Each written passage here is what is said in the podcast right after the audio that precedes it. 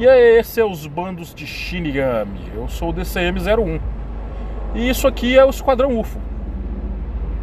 Então, isso aqui vai sair como um episódio bônus, ou talvez vai sair como um episódio da. Do, não sei de que semana, não sei de que dia. Eu acho que o primeiro episódio de. Não, não, o segundo episódio de março.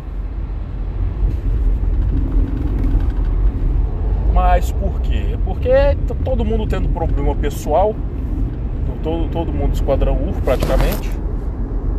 É, mas isso aí é para cada um contar quando voltar, se eles quiserem. Eu posso contar o meu, é porque deu problema na força lá de casa, né? Força americana é um sistema totalmente bizarro. Que ao invés de ser um buraco que você vai ficar ganhando ele cheio de bosta, até um dia que ele fica muito cheio você chama uma pessoa num, num caminhãozinho para vir e, e, sugar toda a bosta ali de dentro da força. Não, não, aqui é um, é um tamborzinho que coleta a bosta e essa bosta vai para um monte de cano. E esses canos são um monte de buraco, e eles vão para baixo da terra. E nesses canos enterrados, a bosta penetra o solo e, sei lá, as minhocas comem. Qual é o problema disso? O problema disso é que tem uma coisa, é uma coisa que tem que estar acontecendo direto. Mas se chove e eu, o, o solo está saturado de água, essa água não vai, a água de bosta não vai passar para o solo, porque o solo já está cheio de água. E eu moro na Flórida, onde chove todo dia, e se não está chovendo é porque está tendo um furacão, um tornado, alguma coisa pior. Ou seja, é, é, é um modelo bem, bem retardado, por mais que seja bom para o solo, é, é bem, bem, bem idiota. Bem idiota, não funciona direito nem fudendo. E lógico, né? A minha não está funcionando direito, então o que eu tenho que fazer? Para ela funcionar assim um pouco melhor, eu tô tendo que cavar essa bosta toda, tipo, figurativamente, literalmente. E com, quando eu terminar de cavar esse negócio tudo, eu vou ter que instalar um segundo sistema para aumentar o primeiro para funcionar direito. E eu vou ter que aumentar a porosidade do solo. Como que eu vou fazer isso? Eu vou colocar um monte de pedra por baixo do primeiro sistema, é, colocar um monte de pedra grande, depois um monte de brita para preencher a lacuna, colocar areia, que a areia é bem mais porosa que o solo normal, passa, passa bastante líquido, para isso servir de um filtro para aumentar a porosidade, para poder passar mais água, para não ficar entupido e a água de bosta não voltar na minha privada. Basicamente isso porque não faz sentido. O negócio que ele faz é dar uma volta do caralho para fazer a mesma coisa que o Forza faz, só que é muito mais complicado. Então, já gastei 4 minutos explicando como funciona o sistema de filtragem de bosta americano.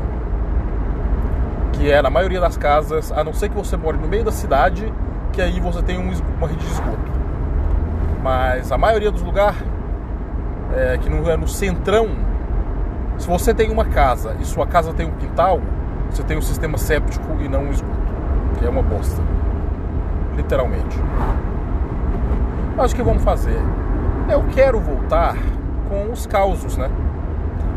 Mas esse aqui, esse aqui não vai contar, esse aqui vai ser bônus. Mas eu quero voltar com, com os causos do esquadrão. A gente perdeu quase tudo. Eu vou ver se eu, o que, que eu consigo recuperar, se tem algum algum agregador antigo, se alguém salvou. Cara, se você salvou os episódios de caos, me manda pra, pra eu poder reupar. Se bem que eu, eu, acho que eu, eu acho que eu fiquei com o Zapcast, que o Zapcast estava salvo no meu computador ainda. Então deu pra reupar. Mas os mais antigos, já era. É, que mais? que mais que eu tenho pra falar? Não, não tem muita coisa pra falar não. Então contemos, né? Então vou contar minha primeira primeira história, minha primeira treta sobrenatural. E vou tentar contar com seriedade. Vocês estão acostumados aqui no Esquadrão UFO, a gente fala do assunto sério, mas a gente fala brincando, a gente fala zoando, a gente fala rindo, a gente, fala, a gente transforma em piada. Que parece que a gente estava na zoeira, mas não, na verdade isso aí é um skill de coping que como você lida com um evento traumático, se você transformar ele em piada, se você não falar ele como uma coisa séria, então ele não existe. É, dá pra tratar com mais leveza. Se você leva na piada, se você faz piada em cima disso, dá pra tratar com mais leveza e dá pra. dá pra tratar o negócio, né? Mas dessa vez não, dessa vez eu vou tentar falar com seriedade. Ah, o primeiro problema, sim, a primeira, primeira vez que eu vi alguma coisa diferente, eu vi, eu vi um OVNI.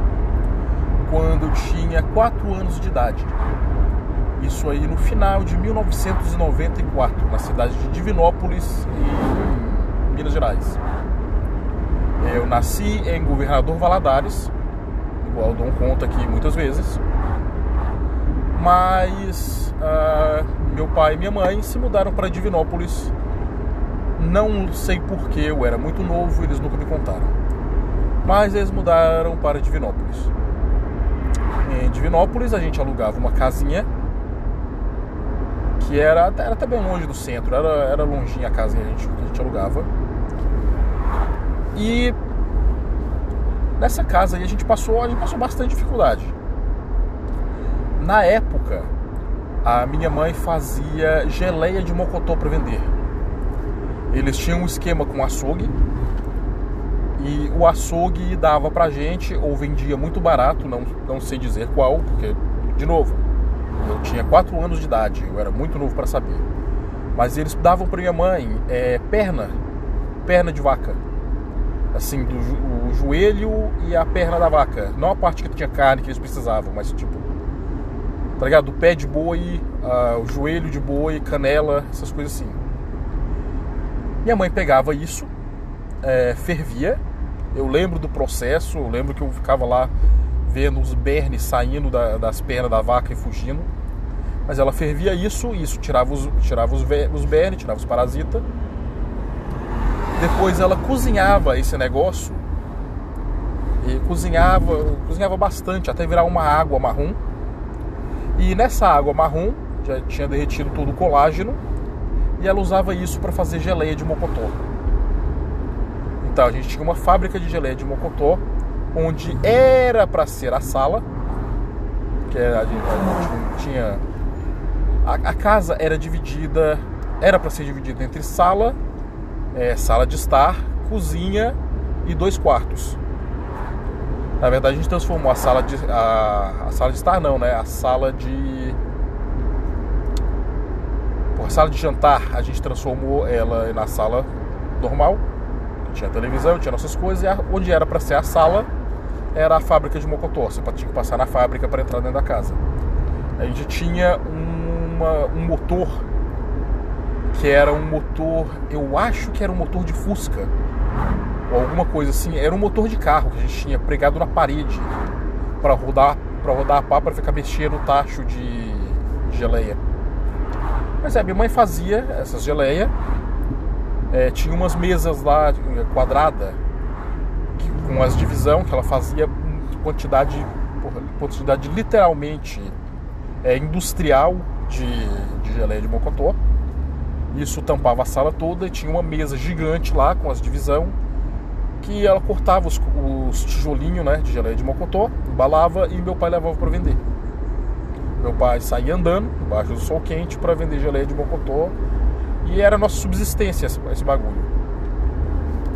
Hoje, que eu já sou adulto, eu sei que esse dinheiro não dava pra porra nenhuma, não sei como. Eles conseguiam pagar o aluguel, mas era, era assim, né? E tá, aí um dia, em 94, eu tava na sala assistindo televisão junto com a minha mãe. É, meu irmão era bebezinho ainda, tava no berço. E, minha, e meu pai tava fora de casa. É, não sei porquê, dizendo ele que era para vir para ver Estrela Cadente. É, eu acho que foi na época. Como, como chama? Quando tem a. Cara, eu lembro que todo ano tem esse negócio, me deu um branco aqui agora. Mas é quando tem as Pleiades. E tem a chuva de meteoros nas Pleiades. Eu, eu acho, eu acho que era isso. De novo, essa parte aí é loucura da minha cabeça porque eu tinha 4 anos, eu não lembro direito dos detalhes. Eu lembro desse evento porque foi traumatizante. Provavelmente pelo mesmo motivo que eu lembro do da geleia de mocotó e como se fazia e dos perreios que meus pais passavam. Mas aí, nesse dia, eu não sei direito a data, não sei nada, eu eu acho assim, que eu acho que foi na época lá da, da chuva de meteoro das Pleiades, que falaram isso ou no Jornal Nacional ou no Fantástico. E meu pai saiu para ver, chamou minha mãe, me chamou. Minha mãe, eu não sei o que, que ela estava fazendo, estava vendo novela, alguma coisa assim, e ela não quis ir, mas eu fui.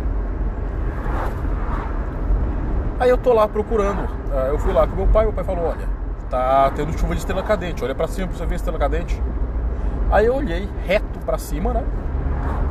Criança, olhou para cima, então 90 graus para cima, exatamente em cima de mim. E eu não vi, não vi estrela cadente nenhuma. É, na minha imaginação, é, isso aí eu lembro também, que na minha imaginação uma estrela cadente era um pedaço de queijo. Não, faz, não, não tem lógica nenhuma isso.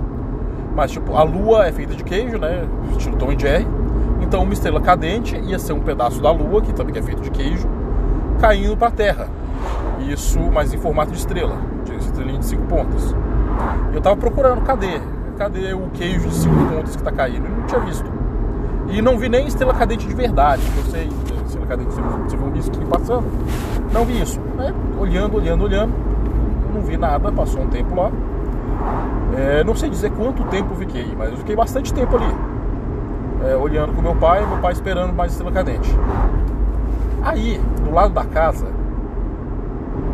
é, assim, do, do lado da casa saiu, saiu como, como se estivesse saindo de trás do telhado. É o jeito que eu posso explicar isso. Saiu um disco. Era um objeto bem grande.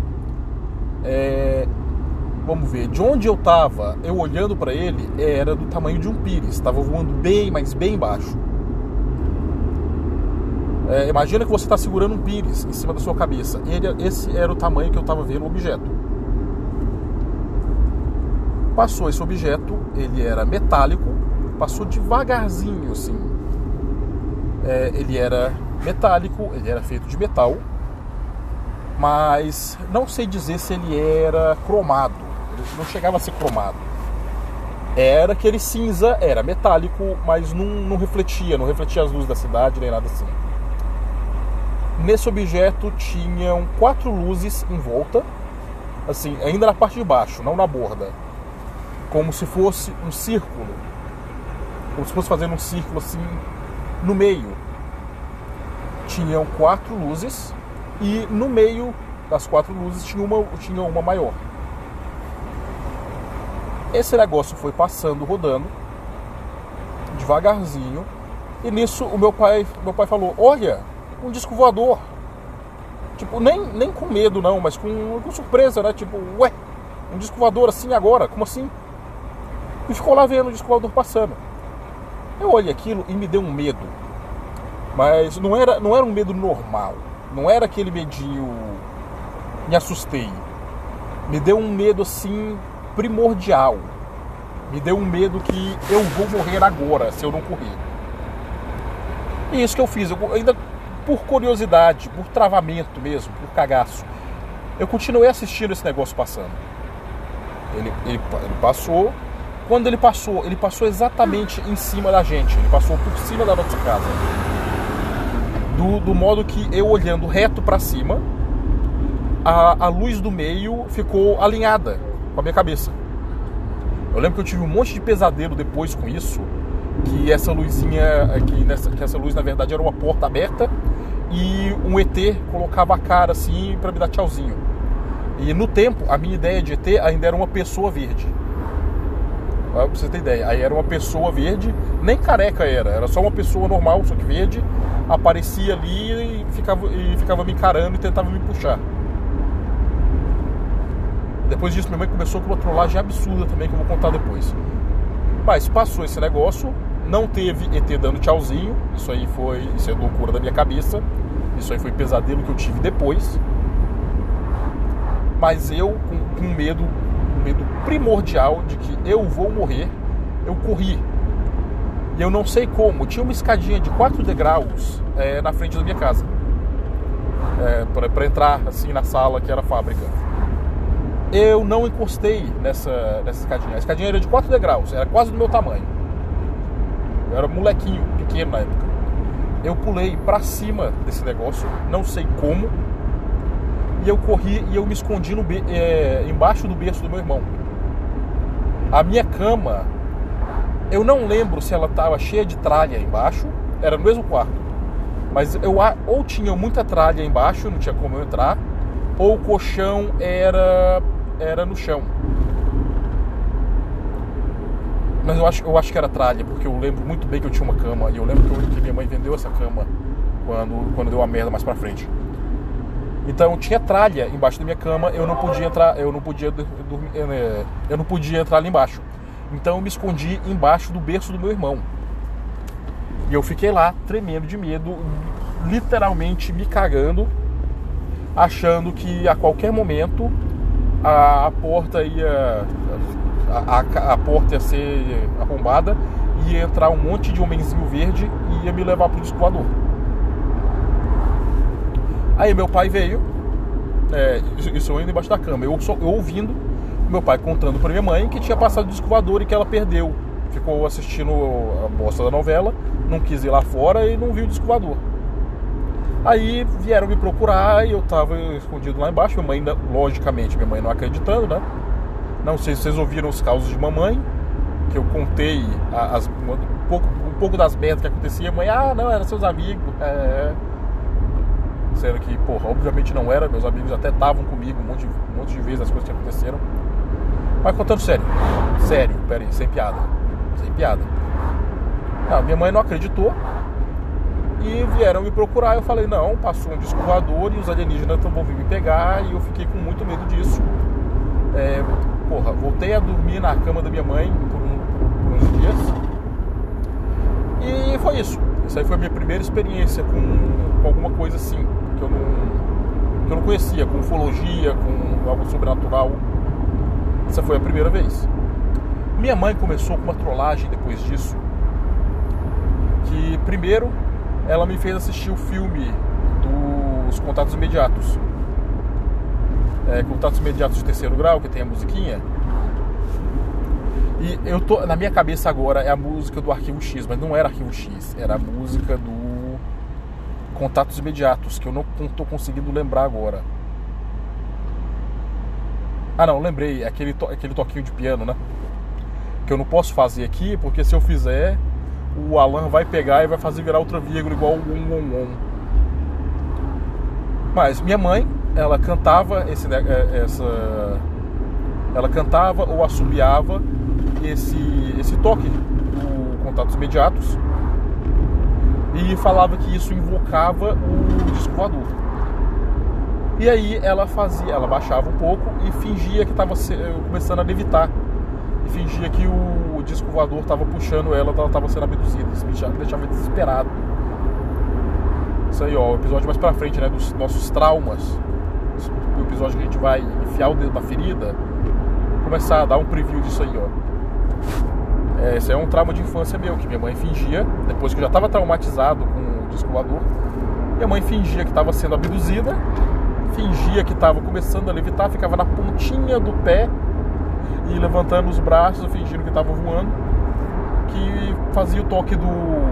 Ela fazia o toque do contatos imediatos e estava sendo abduzida e eu ia ficar sem mãe para sempre, ou pior, depois que eles levassem minha mãe, eles iam me levar também. Mas é, isso aí foi a primeira merda. A gente continuou passando perrengue ali naquela casa. Nessa casa também teve não, não contato porque não foi comigo, mas pouco depois disso aí, a gente conversou com um vizinho dessa casa. Que, olha só, eu não sei por que eu lembro disso. O menino Laros vai até ficar feliz agora. Você saía do portão da minha casa, virava para a direita, chegava na esquina, atravessava a rua, a primeira casa ali da outra rua era de uma família que tinha um filho que ele que esse filho tinha é, síndrome de Down. E de vez em quando a gente, eu brincava com o irmão mais novo dele e com ele. É, essa casa aí, eles tinham um pé de carambola. Foi a primeira vez que eu vi uma carambola na minha vida, foi nessa casa aí também. E né, esse cara aí é o que teve a conversa, onde ele me contou que ele gostava muito de pipoca. Mas a pipoca tinha que ser só pipoca pura. Sem sal, sem pimenta, sem cebola, sem alvejante, sem detergente, sem óleo diesel, sem motor, sem capivara. Elas vai rir pra caralho agora nessa hora.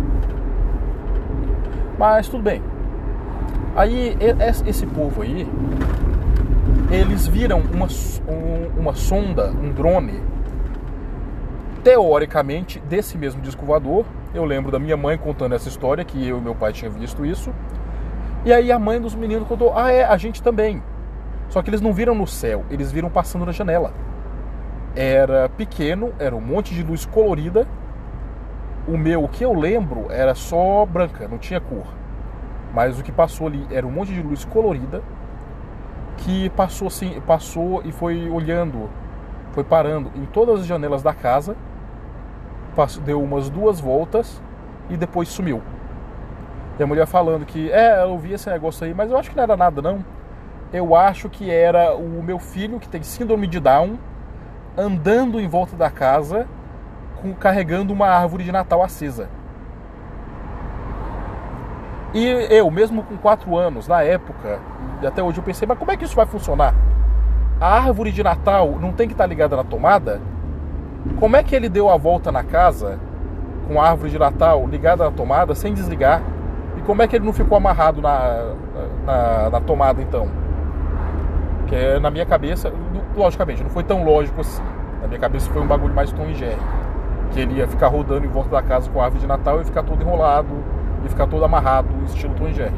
Mas mesmo assim, é, como ia o, o, cara, o menino lá da síndrome de Down, dar a volta na casa um monte de vezes com uma árvore de Natal ligada. Ela estava ligada no quê? Em que tomada? Não faz sentido nenhum.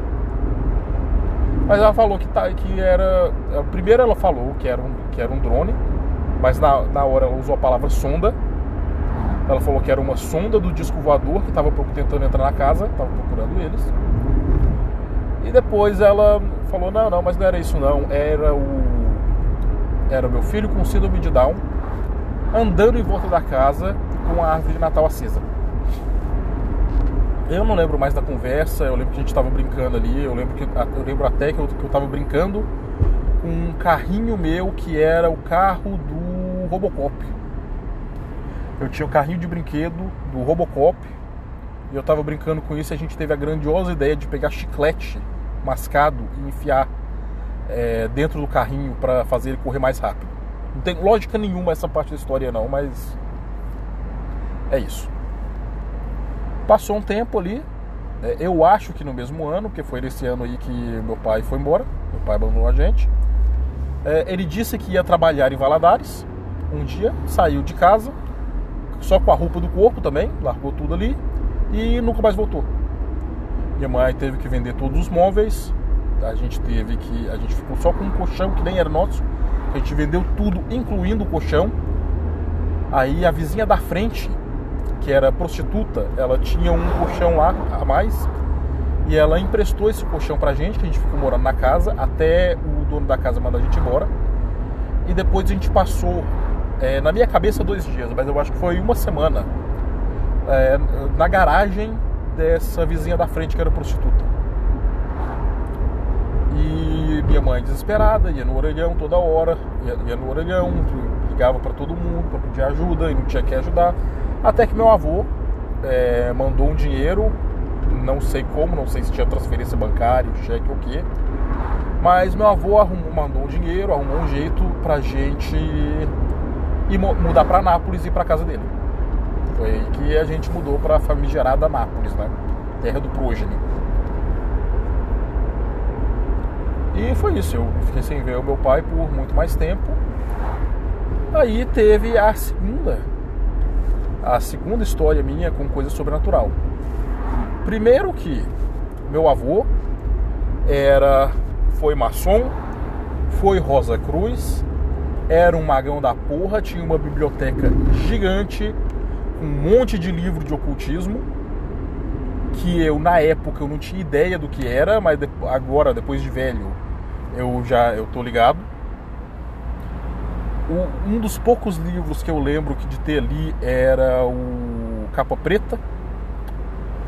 Caralho, deu branco agora no, no nome lá do livro Capitinoso da Capa Preta. Mas tinha esse, eu abri, eu tentei ler, eu não entendi porra nenhuma que estava escrita e eu coloquei de volta. O que eu gostava mesmo ali era da enciclopédia. A enciclopédia Barça, que meu avô tinha a enciclopédia Barça completa e ilustrada. Que era, era magnífico, eu ficava, eu ficava loucão lendo, lendo aquela bodega tudo. Eu li a enciclopédia Barça inteira, um monte de vezes que criança retardada que não tinha nada para fazer. Mas ele tinha essa coleção, tinha essas coisas sim. Eu falo, uma teoria do Dom, que quando você é abduzido, quando você é contatado por extraterrestre, na verdade alguém para trás na sua família também foi. Olha aí, ó. Tenho certeza que essa ligação é com meu avô e os ocultismos dele. Aí, vamos, aí passa pra frente, né? Vai passando, passa tempo. Teve chupacabra, teve. Teve chupacabra? Eu não lembro quando foi a época do chupacabra. Mas teve as treta toda lá. Teve o ET de Varginha. O ET de Varginha foi em 96, né? Eu vi isso também, aí o trauma já estava feito e agora não, eles não estão só no disco voador, eles estão ali. E aí tinha um desenho, tinha o desenho do ET de Varginha. Aí na minha cabeça mudou, o ET não era mais um homenzinho verde, né? O ET era o ET de Varginha. Esse era o único ET que existia, o ET de Varginha. Mas tá, Fiquei com muito medo de ter de Varginha mesmo. Aí passou um tempo, aí vem a, vem a primeira loucuragem, né? Aí o meu avô, meu avô em algum momento aí, eu não lembro direito porque para mim era brincadeirinha. Meu avô me passou o nome Esquadrão UFO. Porque eu não sei, ele tinha um negócio lá que era um grupo de estudo, um grupo de, de pesquisa ufológica, que eu acho que era isso o nome, que tinha o nome Esquadrão UFO mas eu não, eu, eu não sei da história direito desse negócio.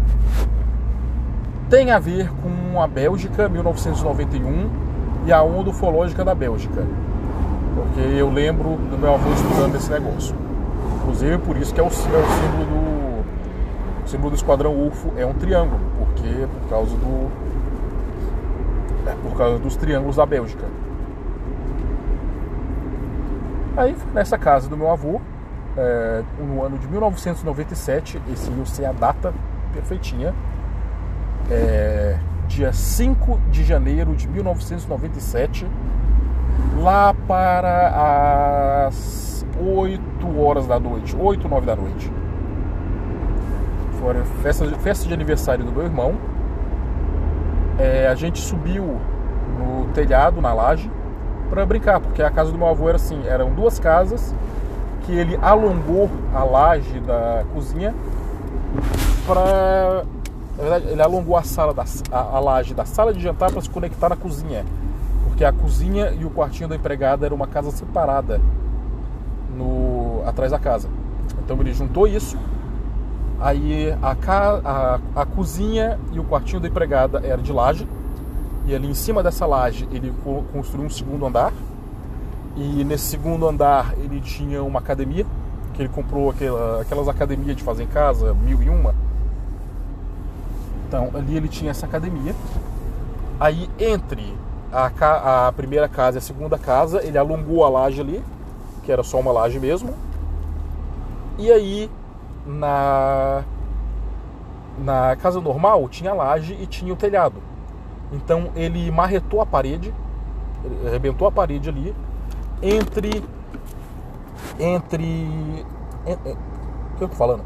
Entre o telhado e a laje, ele marretou a parede e ficou esse espaço aberto, um sótão lá que ele guardava tralha. Guardava um monte de bagulho velho ali. E, e era isso, né? Então, nesse, nesse dia aniversário do meu irmão, juntou eu, meu irmão, que eu não, agora me deu um branco que eu não lembro qual, qual a idade que meu irmão estava fazendo eu já. Eu tinha sete anos já? Não, eu ainda tinha seis. Eu ia fazer sete anos ainda. Mas a gente subiu nesse telhado. A gente foi. A gente estava brincando ali em cima. Aí a gente teve a ideia de: olha, Vamos entrar ali nesse lugar escuro, nesse sótão totalmente escuro, que deve estar cheio de morcego, aranha, escorpião e a gente provavelmente vai morrer? Vamos, que ótima ideia, um bando de crianças entrar ali. Olha, eu falei, falando que vou falar o negócio sério, eu já começo com a minha zoeira. Não, não, mas a gente, a gente brincando ali, a gente decidiu que a gente ia numa aventura, a gente ia fazer uma aventura e a gente ia entrar nesse sótão. Mas a gente não pode entrar assim, vai que tem um monstro ali dentro. Então a gente decidiu pegar, juntar a arma. olha as, as loucuras. A minha arma era uma ripa de caixa de uva. Sabe aquelas caixas de uva que tinha bem antigamente? Que era uma, uma madeirinha leve que você sopra ela quebra? Era isso porque uma das pontas era. É, um lado era quadrado, mas o outro lado tinha uma ponta. Então isso era uma espada. Essa era a minha arma. para se tiver um monstro dentro do sótão. O meu irmão pegou uma torneira. É, ele pegou uma torneira, ele segurou a torneira ali pelo bico e com o lugar onde seria para encaixar o cano para frente e aquilo era uma arma. É uma uma das minhas primas, que eu chamo de prima, mas é aqueles parentes de 25 grau que moram em outra cidade, você não sabe de, é certo qual é o seu nível de parentesco, então você chama de prima. É, uma delas pegou uma corrente de prender o cachorro, que era um chicote dela, e a outra pegou a única que era uma arma de verdade, que era um cabo de rodo de madeira com dois pregos na ponta. Dois não, na verdade três pregos na ponta, que era para pegar gaiola. Meu avô era passarinheiro e ali, ali em cima, onde em cima, no segundo andar ali, onde ele tinha o cara, eu quero falar onde ele tinha a academia dele, ele deixava os canários ali. Ele deixava os canários ali para cantar, para pegar sol. Mas para fazer isso, ele colocava as gaiolas nos preguinhos no alto. Para pegar e colocar e tirar a gaiola de lá, ele usava esse, esse cabo de rodo com três pregos numa ponta. Aí a gente foi decidiu entrar, né? A gente entrou, foi indo lá até o. Decidiu que a gente tem que chegar até o outro lado da casa. Então a gente entrou pela parte de trás, a gente queria chegar até a frente da casa, dentro desse sótão. Não dava para ver nada ali, mas a gente foi. A gente foi, a gente foi indo, foi passando, passando o negócio, a gente decidiu que todo mundo com muito medo, a gente ia dar a mão. É, eu tava em segundo. Eu tava em segundo. Eu acho a minha prima mais velha estava na frente, a mais nova estava atrás. E Sim, era minha prima mais velha, eu, meu irmão e a prima mais nova, todo mundo de mão dada pra gente ir. A gente foi devagarzinho entrando no negócio, todo mundo agachado porque o espaço era muito baixo. Quando a gente chegou lá no fundo desse negócio, lá atrás, tinha um Grey agachado lá, lá atrás. Aí lá vai eu com a minha zoeira, né? Eu não, eu, não, eu não, aguento, mano. Eu falo que eu vou falar sério, mas não aguento. Ah, então tá copiando o caso Varginha, né? Por um ET agachado. Não, não. Mas ele não estava agachado porque estava cagando no mato igual o Varginha. Ele estava agachado porque eu, que era moleque, estava agachado lá dentro também. Era, não tinha espaço. Mas aí a gente, a gente chegou lá na frente, viu esse negócio. A minha prima da frente deu um grito. Eu olhei aquele negócio, ele tava de costas, ele virou, olhou pra gente. Aí eu gritei também. E aí a vontade era correr.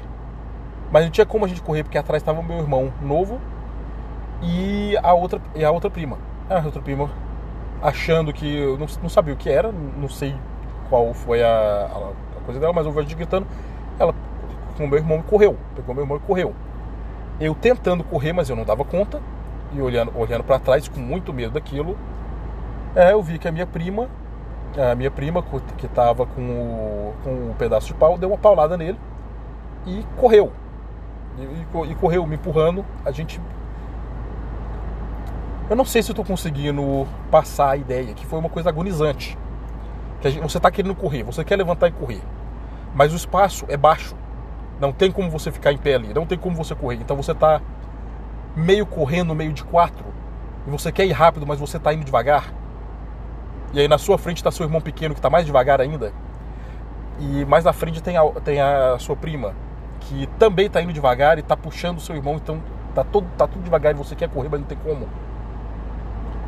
E a minha prima que estava atrás de mim deu uma paulada nesse negócio e veio se arrastando atrás de mim, me empurrando pra, pra gente tentar correr mais rápido. Eu sei que não sei como a minha prima que estava agora na frente, né? Na verdade atrás, mas estava na frente, minha prima mais nova. Ela saiu, puxou meu irmão e correu para a academia para se esconder no meio dos equipamentos. Eu não saí, eu fui empurrado para fora, para fora do buraco. Eu caí, caí ali em cima das telhas. E a minha prima saiu. Mas assim que a minha prima saiu, ela deu. Ela.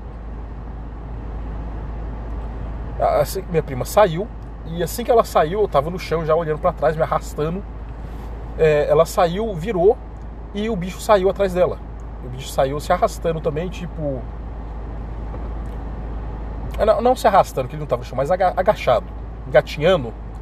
Ele colocou uma mão, uma mãozinha assim de cada lado do, do buraco e saiu. Lembrando agora, me dá um cagaço do caralho. Mas não, não era nem. Tipo, não era nem raiva, nem tentando correr atrás da gente. Ele tava tipo. chateado. Tava de boa escondido no canto dele veio, veio um monte de criança atazanar ele. Ele, ele, olhou, ele olhou pra gente, mas não foi uma cara de eu vou matar todo mundo. Ele não avançou pra cima da gente. Ele tava tipo, caralho, vocês são pau no cu, hein? Por que vocês vêm mexer o saco aqui? Mas a gente cagando de medo também, minha prima pegou esse bagulho que tinha as três pontas e tacou nele. É, a gente pegou esse bagulho e tacou no, no ET e acertou ele. E aí desceu um sangue preto. O bicho era a descrição do Progeny que já dei aqui um monte de vezes. É o Grey. Basicamente o Grey. É, um metro e. um metro e meio mais ou menos Grey básico.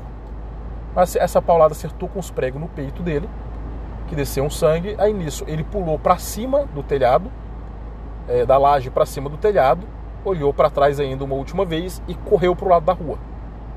E nisso a gente gritando, desesperado e eu cheguei em casa vai ficar por aqui mesmo, cara.